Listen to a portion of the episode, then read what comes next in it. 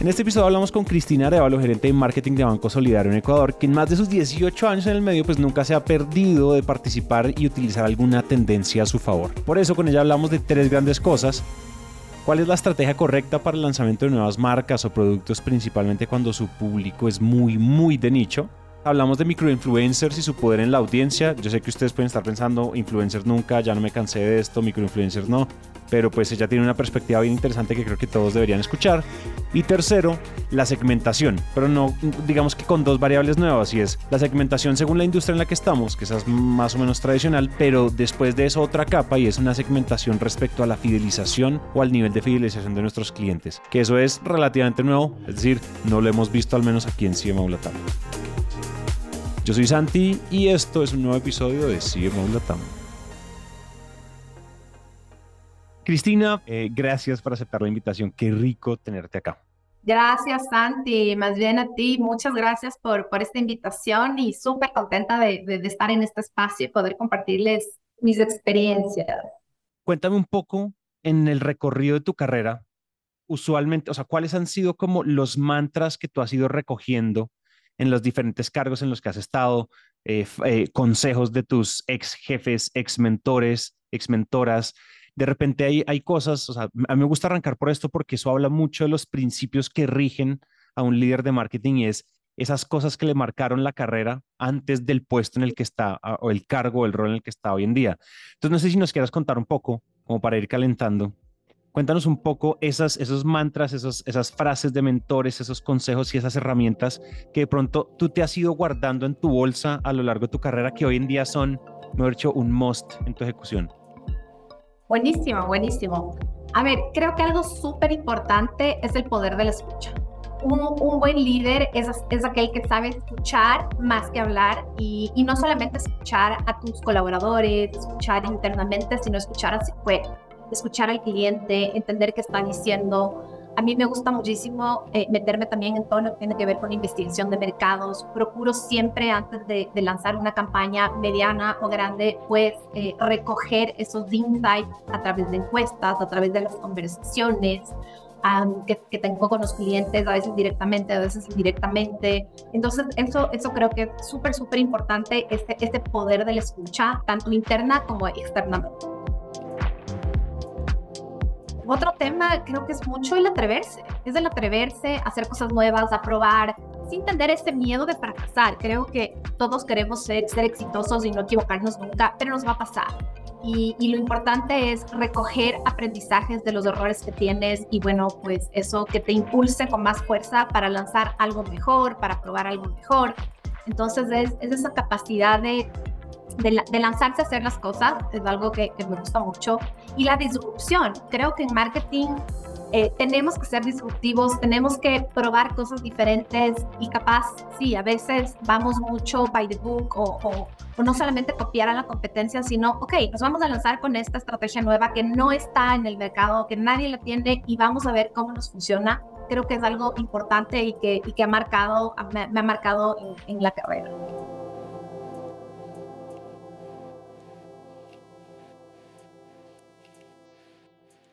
Oye, eso es espectacular. Fíjate que una de las conclusiones que después de 110 episodios ya podemos empezar a sacar dentro de CMO Latam es, hay varias cosas y creo que es, primero, la curiosidad. La curiosidad no tiene mucho, digamos, no tiene mucha ejecución si uno no le mete la escucha. Es decir, creo que un curioso es una buena antena, es una buena parabólica que está todo el tiempo captando los estímulos del entorno, de su equipo y demás. Y mira que curiosos, buenos escuchas, ¿cierto? Y la buena comunicación, creo que hay, una característica muy particular y es que, claro, los oyentes pueden estar diciendo como es una habilidad de cualquier persona, pero particularmente en marketing eso es un superpoder, porque marketing, o sea, el buen marketing es solo bueno cuando la conexión, cuando el teléfono averiado, cuando el teléfono roto está lo menos roto posible entre la audiencia y la marca y los productos. Entonces, fíjate que cuando eso sucede, es impresionante. Creo que esto también se puede pensar en otras áreas de las empresas, pero aquí es, aquí es inherentemente poderoso, ¿no crees? Sí, sí, sí, sí, sí. Y sabes que también el, el estar súper convencido de algo que vamos a, a, lanzar y sacar en mercado. O sea, es, es, imposible que tú puedas de alguna forma persuadir a tu cliente o, o, esperar un éxito en ventas, en conversiones, si es que tú no estás convencido de algo. Entonces, siempre es algo que le digo al equipo, no, no, no te gusta, no te gusta la campaña, no te gusta el cabello, no, borra y va de nuevo, vamos ahí, porque uno tiene que estar súper, hiper convencido y eso lo, lo nota el cliente. Se nota y se notan los resultados. 100%. Mira, mira que eso también nos hemos dado cuenta. Se trata de, se trata de misiones. Se trata de ser, la palabra puede ser, no de ser mercenarios, sino más bien misionarios, si se le puede decir así. Es decir, es asumir misiones y no asumir encargos, ¿cierto? Porque así asumimos un encargo, pues, ah, no, pues Cristina brilla aquí, pero cuando le ofrecen más sueldo en otro lado, simplemente sale corriendo. Eh, ay, a mí no me importa si su producto es bueno o no, yo se lo vendo, ¿no? Como ese tradicional vendedor de aceite de serpiente que es como, yo ni siquiera lo uso, ¿no? Es como, eso es como lo mínimo. Entonces creo que es, es muy interesante cómo el ejercicio, el performance también está directamente relacionado con el propósito asociado del individuo con el producto y la marca. Porque yo sé que esto ya, o sea, todos los libros de liderazgo lo dijeron, pero fíjate que en la práctica a veces a veces no nos enfocamos mucho en eso y es como, yo a ti te pago es para que hagas la campaña, para que me corras la campaña, no te estoy pagando para nada. Y en realidad no, al contrario, yo de alguna manera te digo como, oye, enamórate de mi marca y de mi producto, igual que yo, y ahora sí trabajemos, ¿no? Ese prerequisito me parece que es súper difícil además de conseguir, o sea, no es tan sencillo, creo que como líderes eso es todo una vaca morada.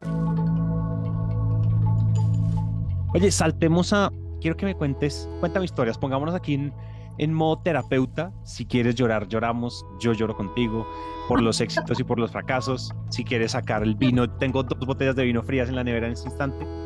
Entonces, como quieras llevarlo, pero quiero que me cuentes las historias así. Obviamente lo que me puedas contar, seguramente hay cosas protegidas por NDA. O sea, nuestros CMOs tienen, pues son de empresas muy grandes así como la tuya. Entonces, pues lo que nos puedas contar, pero cuéntanos, mejor dicho, el fracaso y los aprendizajes, el éxito y los aprendizajes, una y una, digamos. Empecemos por ahí, ¿te parece?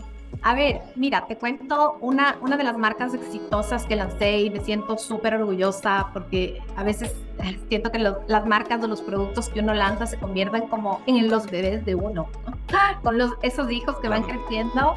Y, y, bueno, fue justo la, la tarjeta crédito Discover en Ecuador. Esta tarjeta la lancé yo y la verdad fue todo un reto porque eh, esto fue hace 13 años, lo menos hace 13 años, no, no estamos en el nivel de digitalización que estamos hoy por hoy.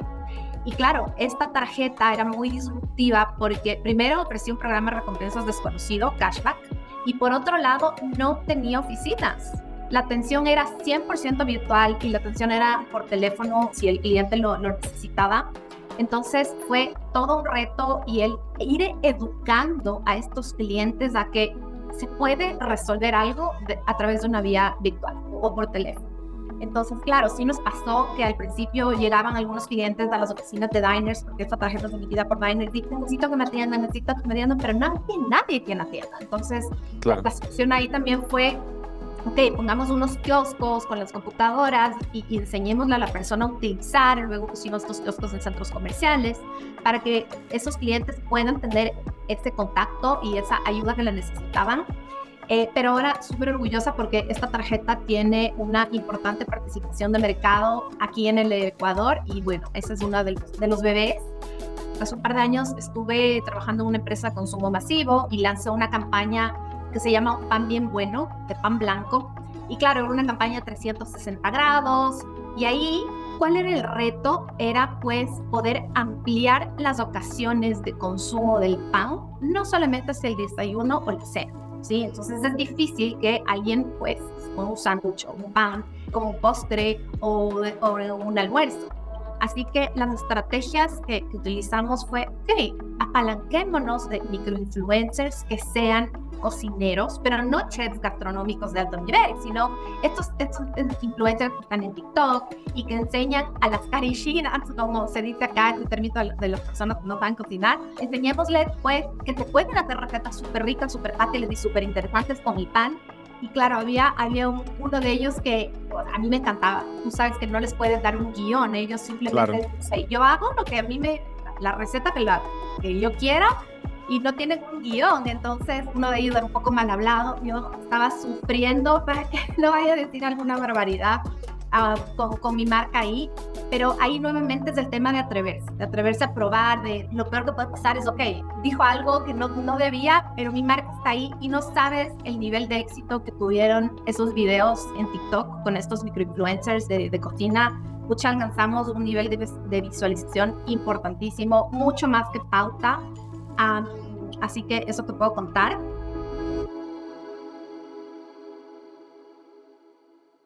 Me da, curiosidad, déjame hacer, hacer solo un zoom in ahí pequeño y es, cuando uno está lanzando nuevas marcas, cuando uno está lanzando nuevos productos, nuevos servicios, digamos, hay algo de buenas prácticas de cómo trabajar bien con microinfluencers? Es decir, ¿tú sientes que hay alguna suerte como de, yo sé que no hay recetas ni nada, pero ayúdame a entender un poco, cuando te va bien, ¿qué es lo que se repite? ¿Qué es lo que suele suceder cuando sale bien? y cuando sale mal, ¿qué pasó? Muchos CMOs con los que hablamos a veces dicen, no, a mí el influencer marketing, mándelo a recoger, yo no quiero tener nada que ver con eso, como que salen como traumados de alguna campaña. Entonces tratemos de destraumar a los líderes de marketing que nos están escuchando respecto a los microinfluencers, porque a ti te ha ido bien. Entonces cuenta un poco en el zoom in que se ve. Yo creo que es súper importante tener un acercamiento y generar de alguna forma un vínculo con ese influencer o, o ese microinfluencer y ese vínculo para que ellos naturalmente quieran promover tu marca, tu producto, conozcan. Eh, obviamente, en el caso de, de, consumo masivo de pan, le mandábamos el pan probamos, les mandamos ciertas recetas y, generas esta conexión con él para que lo que ellos vayan a, a postear sea algo muy natural y, súper convincente. Y, y, llegamos nuevamente al punto de, si es que esa persona no está convencido, se va a notar y se va a notar en el video. Eh, entonces creo que es, importante generar ese vínculo y también de alguna forma confiar, confiar en que, en que lo van a hacer, confiar en que va a salir bien. Y si sale mal, ok, está bien. Es de este, nuevamente, tener esa apertura a a la equivocación que también puede pasar y claro, yo también tenía no solamente microinfluencers, sino influencers, y yo llamaba por teléfono a una de ellas y nos juntábamos por Zoom y hablábamos de sus hijos y hablábamos de tal cosa. Ya no solamente era un tema laboral, sino ese vínculo que haces. Claro, además ese vínculo no solo es un vínculo entre personas, sino que eventualmente, o sea, el vínculo entre, lo que comienza como un vínculo entre marcas, se termina volviendo un vínculo entre personas y creo que ahí puede haber algo interesante para que después, digamos que se ejecute como con algo, como con que se sienta como skin in the game, como que no sientan que es, ah, sí, necesito hacer una story de una mención de un producto que yo ni uso. Eso nos contaba, ¿sabes quién? El director de, de Ferragamo, Salvatore Ferragamo en México, nos contaba en un episodio por allá, al comienzo, comienzo de CMO, nos contaba eso también. Y él decía, tratar a los, a los influencers como si fueran un canal más para correr ads es un error. O sea, ellos tienen que estar alineados con el, alineados con lo que, con lo que dicen, alineados con la marca, alineados con los valores. Tiene que haber una relación de, personas. No se trata de mándele a decir esto y mándele un libreto y que lo vea y que lo lea en frente a la cámara. Y, también sabes que el propósito, el propósito del, lugar en donde está también tiene que estar como muy premiado obviamente en los colaboradores, obviamente en todas las campañas, en todas las piezas, y que ellos también conozcan cuál es ese propósito. Claro, exactamente. Ahora quiero que hagamos zoom out. Si nos ponemos a devolvernos en perspectiva como de, oye, pensando en lo que aprendiste, qué no hacer y qué hacer, ¿cuáles son los do's and don'ts de un buen lanzamiento si yo te pongo mañana a, dar una clase de maestría en la Universidad de Quito? Te digo, oye, tienes que ir a dar una clase, va a ser una, una, conferencia de 60 minutos, obviamente no vamos a hablar solo de eso, pero y tienes que hablar de do's and don'ts al momento de lanzar marcas de producto de consumo masivo y demás. ¿Qué dirías tú? ¿Qué le cuentas a los asistentes?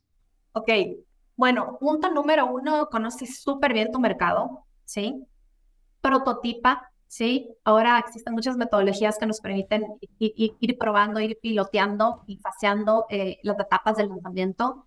Pilotea, prueba, em, investiga con tu audiencia, llama a un Friends and Family si no puedes no tienes la capacidad para poder hacer una investigación de mercado con, con todas las, lo que te exige la, la, ley.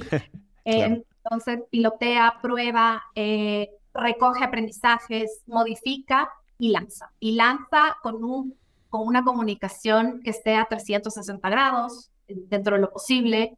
Eh, no todos los, los, los, clientes son afines a un canal de comunicación. Entiende bien dónde está esa audiencia, dónde está ese segmento objetivo tuyo para que puedas llegarles de diferentes formas. Prueba, te decía, prueba con diferentes canales. Em, tienes que estar en redes sociales fijo. Y si es que no funciona, pues entiende qué es lo que no funciona, eh, regresa y, vuelve a lanzar.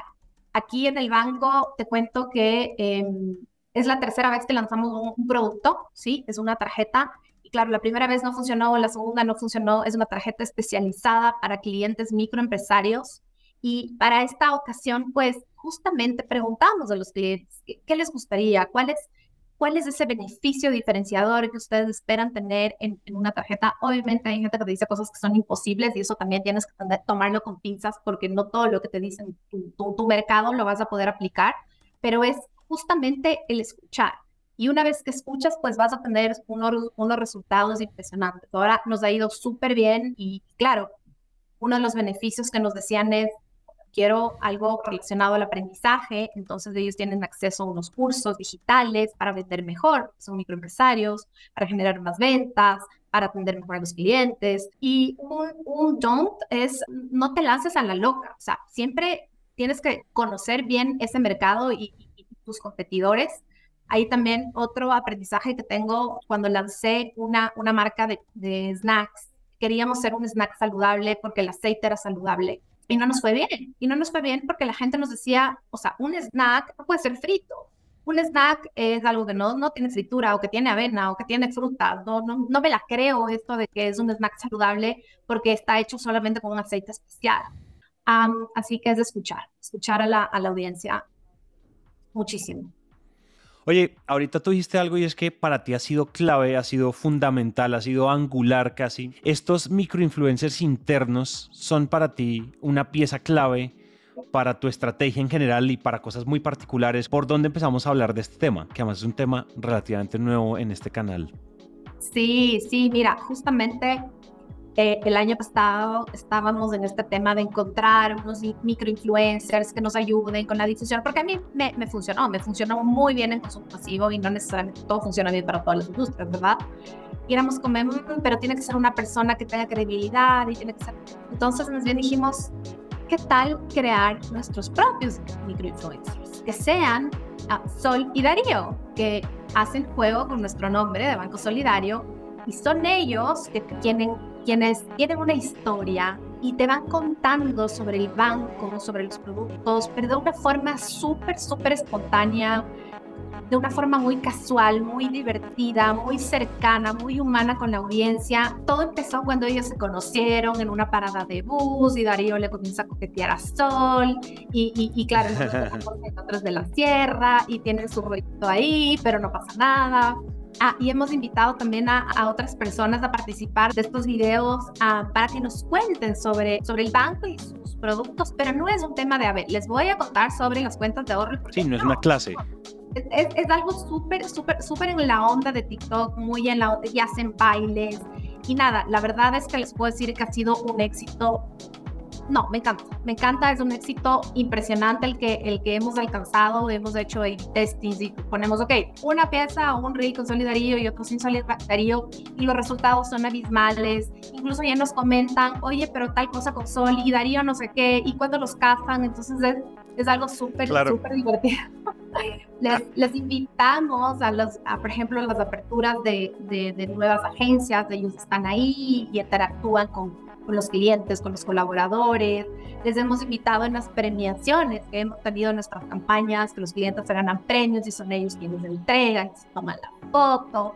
Entonces, me encanta. La verdad es que al principio pensábamos que iba a ser una campaña de, unos meses de duración, pero vamos a, estamos extendiendo el tiempo y cada vez en más, en más medios. Y ahora vamos a estar en, televisión también con, con ellos, y no solamente en el mundo digital, y, nos atrevimos a probar. O sea, te puedo decir, nos atrevimos a probar. Eh, obviamente tienes que tener un chévere guion por detrás, tiene que ser gente que, tenga esa naturalidad para poder actuar ante cámaras, pero sí, súper, súper contenta con los resultados.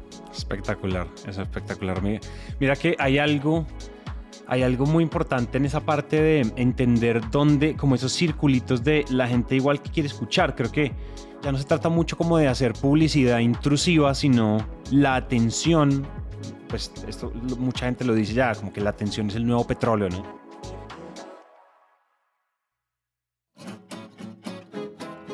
hay un libro muy interesante de Jim Quick que se llama Limitless.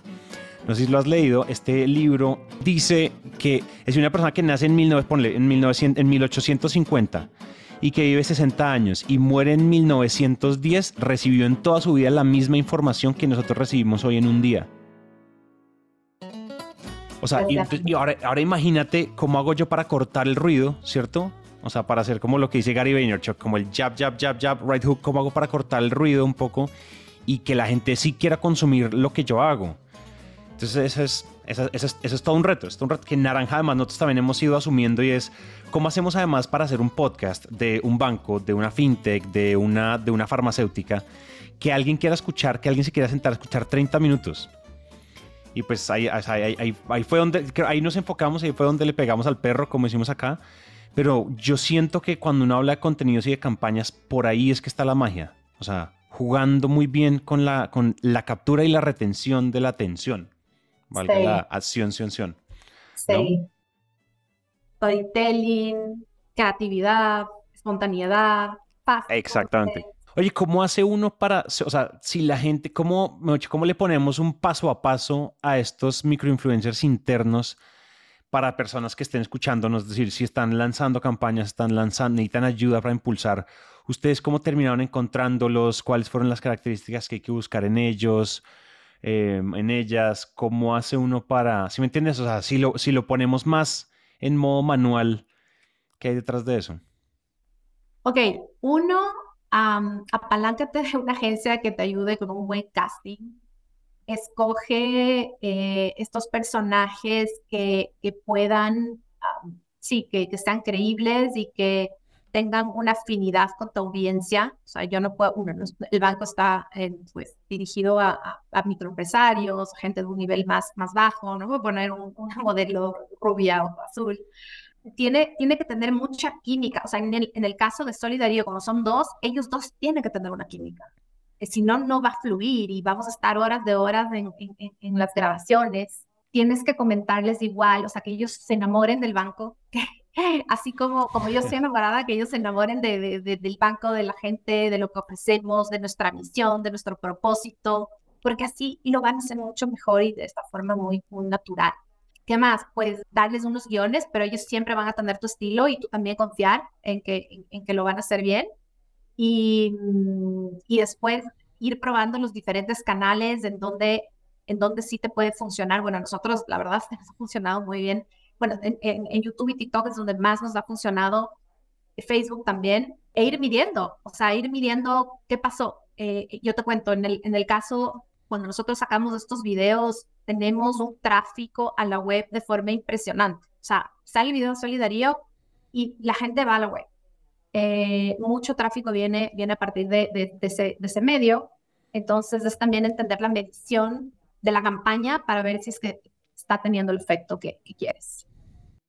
Claro. Creo que también hay una, hay una cosa que uno puede tener. Eh uno puede tener como su roster de estos influenciadores que uno igual puede gatillar para ciertas cosas. No solo no tienen que morir necesariamente con una campaña o no. Es decir, igual ahí ya se creó un activo de distribución. Probablemente uno después pueda, digamos, gatillarlos o como activarlos, digamos, para una para siguientes productos, siguientes servicios, porque igual ya están alineados comunicacionalmente con la marca, con sus valores y demás. Entonces creo que se vuelven como botones que uno después espicha como en su dashboard de campaña, ¿no? Exacto, exacto. Se convierten en tus assets digitales y, bueno, pues ahí los vas usando en función de, la necesidad e incluso con las fotos. Y como te decía, ¿no? Haciendo los, los tests para entender si es que, ok, con Solidario versus Solidario, la misma campaña, ¿cuál fue el resultado? Ya, ya, ya, ya. Fantástico. Oye, nuestro tercer tema, a ver si nos alcanza el tiempo. Hablemos de segmentación. Me contabas que tú eres como vamos a decirlo así entre comillas, la loca de la segmentación. Eres tú enloquecida por el tema eh, y has tenido muy buenos resultados. O sea, lo que yo estuve investigando más eh, sobre ti, pues también habla de, que eso lo has hecho particularmente bien. Pero cuéntame, digamos, ¿qué nuevo podemos hablar de segmentación desde tu experiencia? Aparte como de lo... Digamos que yo creo que toda nuestra audiencia entiende segmentación como a un nivel, al, al nivel que cualquier líder de marketing la entiende si quisiéramos agregarle algo nuevo a la conversación en términos de segmentación basados en tu experiencia, ¿qué le agregamos? ¿Por dónde empezamos a, ponerle nuevas punticas? A ver, yo creo que es súper importante entender la industria en la que estás, porque eh, no es lo mismo el nivel de segmentación que puedes tener una empresa de consumo masivo versus una como la industria financiera. Y, creo que a veces uno se puede perder en la data y creo que es algo muy importante también de entender cuáles van a ser esas variables de segmentación que te van a mover la aguja en tu negocio, ¿sí? a mí me ha ido súper bien em, con, con, una segmentación que tiene mucho que ver con la relación o qué tan fidelizado está mi cliente con, conmigo, el share of wallet, ¿sí? ¿Cuál es la participación de mi tarjeta de crédito dentro de la billetera de este cliente, ¿sí? Entonces, se, se puede llegar a un nivel de segmentación que le voy a ofrecer una propuesta de valor diferente a un cliente que tiene un alto share wallet versus bajo share wallet. Puedes también eh, llegar a un nivel de personalización tan grande cuando tienes esa data, nuevamente en la industria financiera, sabes dónde consume ese cliente, sabes su, en qué etapa del ciclo de vida está, dependiendo de su edad, sabes si es que ese cliente dónde consume, si tiene hijos o no tiene hijos, porque paga una colegiatura, sabes si usted tiene un programa de recompensas, si, si, si ese programa de recompensas le moviliza o no le moviliza, sabes el, el famoso RFM, que es la presencia, frecuencia y monto, eh, hace cuánto tiempo me dejó de consumir, con qué frecuencia me consume, cuál fue el monto, y puedes llegar a hacer unas propuestas de valor casi, casi de forma personalizada. Y cuando el cliente recibe eso, realmente dice, wow, o sea, esto es para mí, esto es lo que yo quiero, esto me funciona, porque, porque le entregas algo muy personalizado.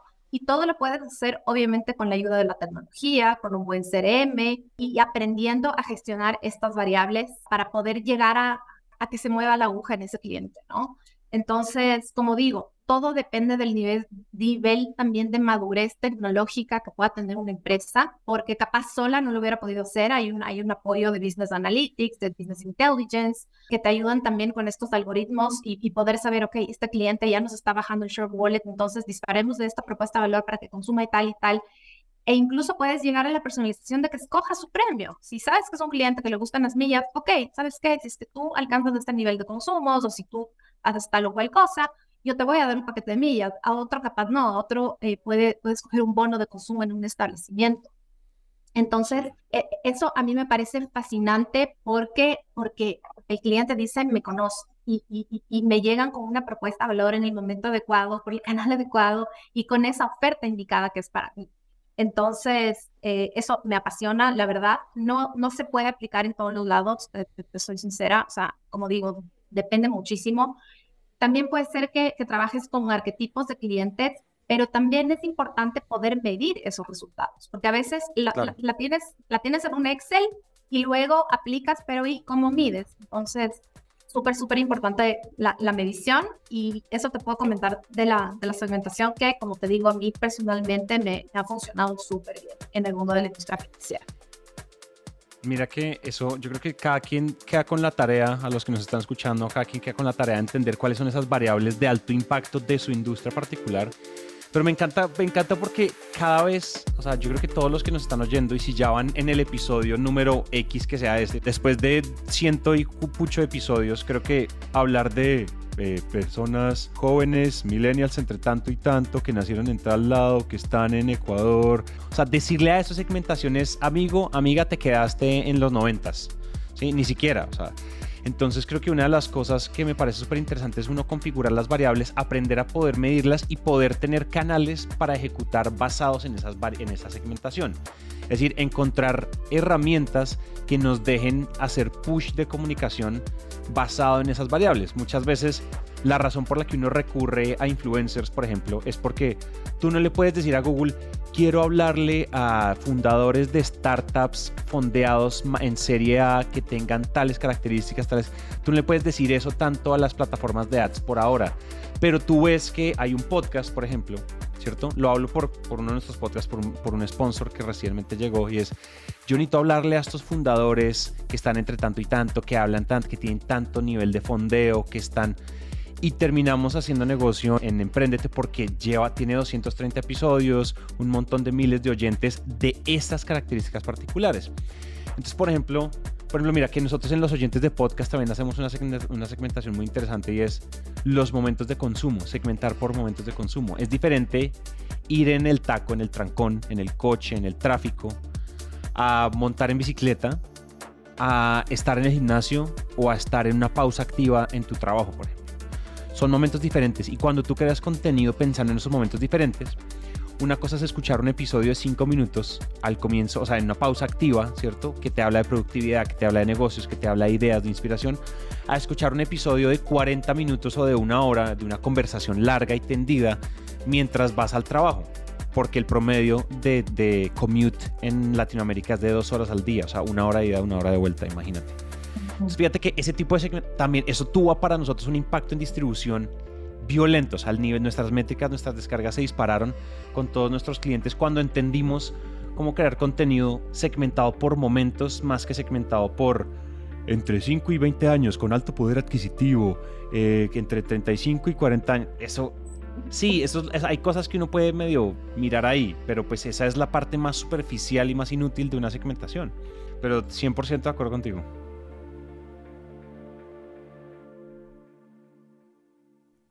Sí, sí, pensar también en qué ciclo de vida se encuentra ese cliente contigo y su etapa de vida, porque no va a ser lo mismo una mujer que tiene hijos pequeños, que es jefe de hogar, versus una soltera que probablemente, entonces pueden tener la misma edad, pero su, su, su vida y sus prioridades en cuanto a consumo eh, son totalmente diferentes. Entonces, todas esas variables, pues, son oro en polvo y, y, hay que saber aprovecharlas eh, para, para una buena ejecución me acordaste de algo cuando hablas de las variables. yo aquí me, tomé la palabra, perdóname, me autoentrevisté. Pero es que me parece muy interesante esto de la segmentación. El otro día estaba, teniendo una conversación con mi socia y hablábamos de la microsegmentación por, que es por, como por capas. Entonces decíamos, mira cómo, por ejemplo, una empresa dice, quiero venderle suplementos dietarios para bebés. O sea, quiero, quiero venderle a las mamás, que usualmente son las que compran eso. Son mamás en tal lado, ¿cierto? Son mamás que tienen su hijo entre tantos y tantos años. Son mamás que aparte de todo, en, o sea, ¿en qué momento ellas hacen esas compras? Cuando les llega su salario, o sea, quiero hablar con ellas a una hora específica, con unas características específicas. Entonces, fíjate que cuando a ti te llega la campaña, la comunicación, el creativo, te sale el anuncio, en ese momento adecuado, justo es cuando tienes dinero en la cuenta, tienes la necesidad latente, estás buscando cómo resolverla entonces, fíjate que eso hace, eso, y eso lo facilita mucho la tecnología ahorita, ¿cierto? Desde la artificial hasta la tecnología, los dashboards, todo donde uno puede ver analítica y business intelligence, es muy poderoso como uno le puede meter capas que uno de otra manera en un Excel, pues sería muy duro de cruzar. Y eso particularmente me parece muy poderoso, que además ahora ya es, digamos que hay que saber hacerlo, pero es simplemente espichar los botones correctos en la secuencia correcta. Totalmente, totalmente. Y, muchas otras variables, ¿no? Por si es que tu cliente tiene una afinidad con el canal digital o no. O sea, claro. son, son muchísimas. Tienes que saber escoger cuáles. imagínate, no, eso, eso, segmentación es un mundo entero. Y me alegra mucho que le estemos dando el verdadero valor que tiene, porque no sé, eh, al menos en mi, eh, por mi lado en, en, la escuela de negocios fue como segmentación, ah, sí, y las cinco P's del mercadeo. Y entonces, eh, o sea, yo sé que esas cosas siguen siendo relativamente vigentes en algunos casos, pero me decían como, ta, ta, ta, y lo de la edad, poder adquisitivo y listo. Oye, no quiero cerrar sin preguntarte, ¿qué les está quitando el sueño ahorita en el banco? Hablemos un poco de retos a futuro. En este momento yo te digo a Cristina, ¿qué le está quitando el sueño, que la trasnocha? ¿Qué sigue para ustedes? bueno, la verdad es que desde el punto de vista de marketing y todas las tendencias, lo contrario, creo que, hay que aprovechar todas las olas y subirse sobre ellas. Y lo que sí nos quita el sueño es un poco la, situación económica, ¿no? Pero bueno, eso es un mundo aparte. Más bien, hay que aprovechar toda esta, esta ola de inteligencia artificial Creo que nosotros la, en el banco la, hemos aprovechado. Eh, por ejemplo, tenemos muchos procesos que hemos logrado robotizar y que realmente dejan de ser una carga para una persona que se pasaba mil horas en, en un proceso, en un Excel, cruzando información. Entonces la hemos aprovechado. Muchas veces incluso recurrimos a inteligencia artificial para también, por ejemplo, crear imágenes, imágenes para, para ciertos key visuals, que no, pues no hay tiempo para ir a tomar la foto del producto, de tal cosa, o, o, o hasta que sí, que lo, lo, lo, editen. Entonces a la inteligencia artificial. Creo que más bien hay que, hay que sacarle el lado súper positivo y, y, yo lo veo como, como algo que está totalmente a nuestro favor. 100%, yo creo que esa es, por ahí que, por ahí que meterle. Pues sí, que, o sea, es que el tema de la, de la situación económica es planear sobre eso, es, es como que nos preparamos para lo peor, pero esperamos lo mejor. Y creo que más allá de eso, que es como seguir, seguir caminando. Yo creo que también esa, a nosotros también nos quita eso. Es decir, en el mundo del marketing, a todos en el mundo del marketing, somos la primera área que, no, que se preocupa por una crisis, por una crisis económica porque digamos que tradicionalmente somos las áreas más impactadas de como de primeras, ¿no? Exacto. Mira, por ejemplo, la seguridad. La seguridad es, es, una realidad en el Ecuador, está bastante inseguro. Y, imagínate, hicimos una campaña igual muy personalizada para nuestros clientes de, de microcrédito para que si es que, bueno, renuevan por cierto, por cierto monto determinado, de los nuevos clientes, les damos como premio cámaras de seguridad, láminas de seguridad para sus autos, para sus negocios, y es algo súper valorado porque ellos nos están diciendo, mira, me preocupa la seguridad, ya no puedo vender hasta, hasta las 8 de la noche como lo hacía antes, tengo que cerrar mi kiosco a las 6 de la tarde. Eh, o antes. Eh, entonces ahí el banco interviene en, ok, yo te ayudo, yo te ayudo porque, porque, porque me preocupo por ti, porque además es, es parte de, nuestro, nuestro, de nuestra misión, somos un banco con misión social y nada, pues entonces eh, lanzamos esta campaña nuevamente con los insights del cliente, que ellos son los que nos dicen que tengo esta problemática, entonces nosotros como banco, ¿cómo te ayudamos en esta situación complicada que sí nos quita el sueño? Claro, mira, eso está fantástico. Oye, no sé si tienes alguna, algún comentario final, mensaje a la audiencia. Afortunadamente ya somos varios miles por encima de los 10 mil, estamos en, depende de la temporada, pero entre 10 mil y 30 mil oyentes aquí eh, dándole escuchándonos a nosotros. No sé si tienes algún mensaje final. Bueno, no, agradecerte un montón por este espacio. Nuevamente, me encanta escuchar los podcasts y, y en el auto, me encantan. Eh, siempre, siempre aprendo. A ver, ¿qué les puedo decir a la, a la, audiencia? Atrévanse, no sé, no tengan miedo de equivocarse, se van a equivocar, aprenden de los errores, sean curiosos, de eso se trata la vida. Y, y hay, un, hay un libro que lo, lo leí recién para el, tema de liderazgo, se llama Fuera de Serie, que es de Malcolm Gladwell, que, que lo Wow, Fuera de Serie es un librazo, recomendadísimo, recomendadísimo.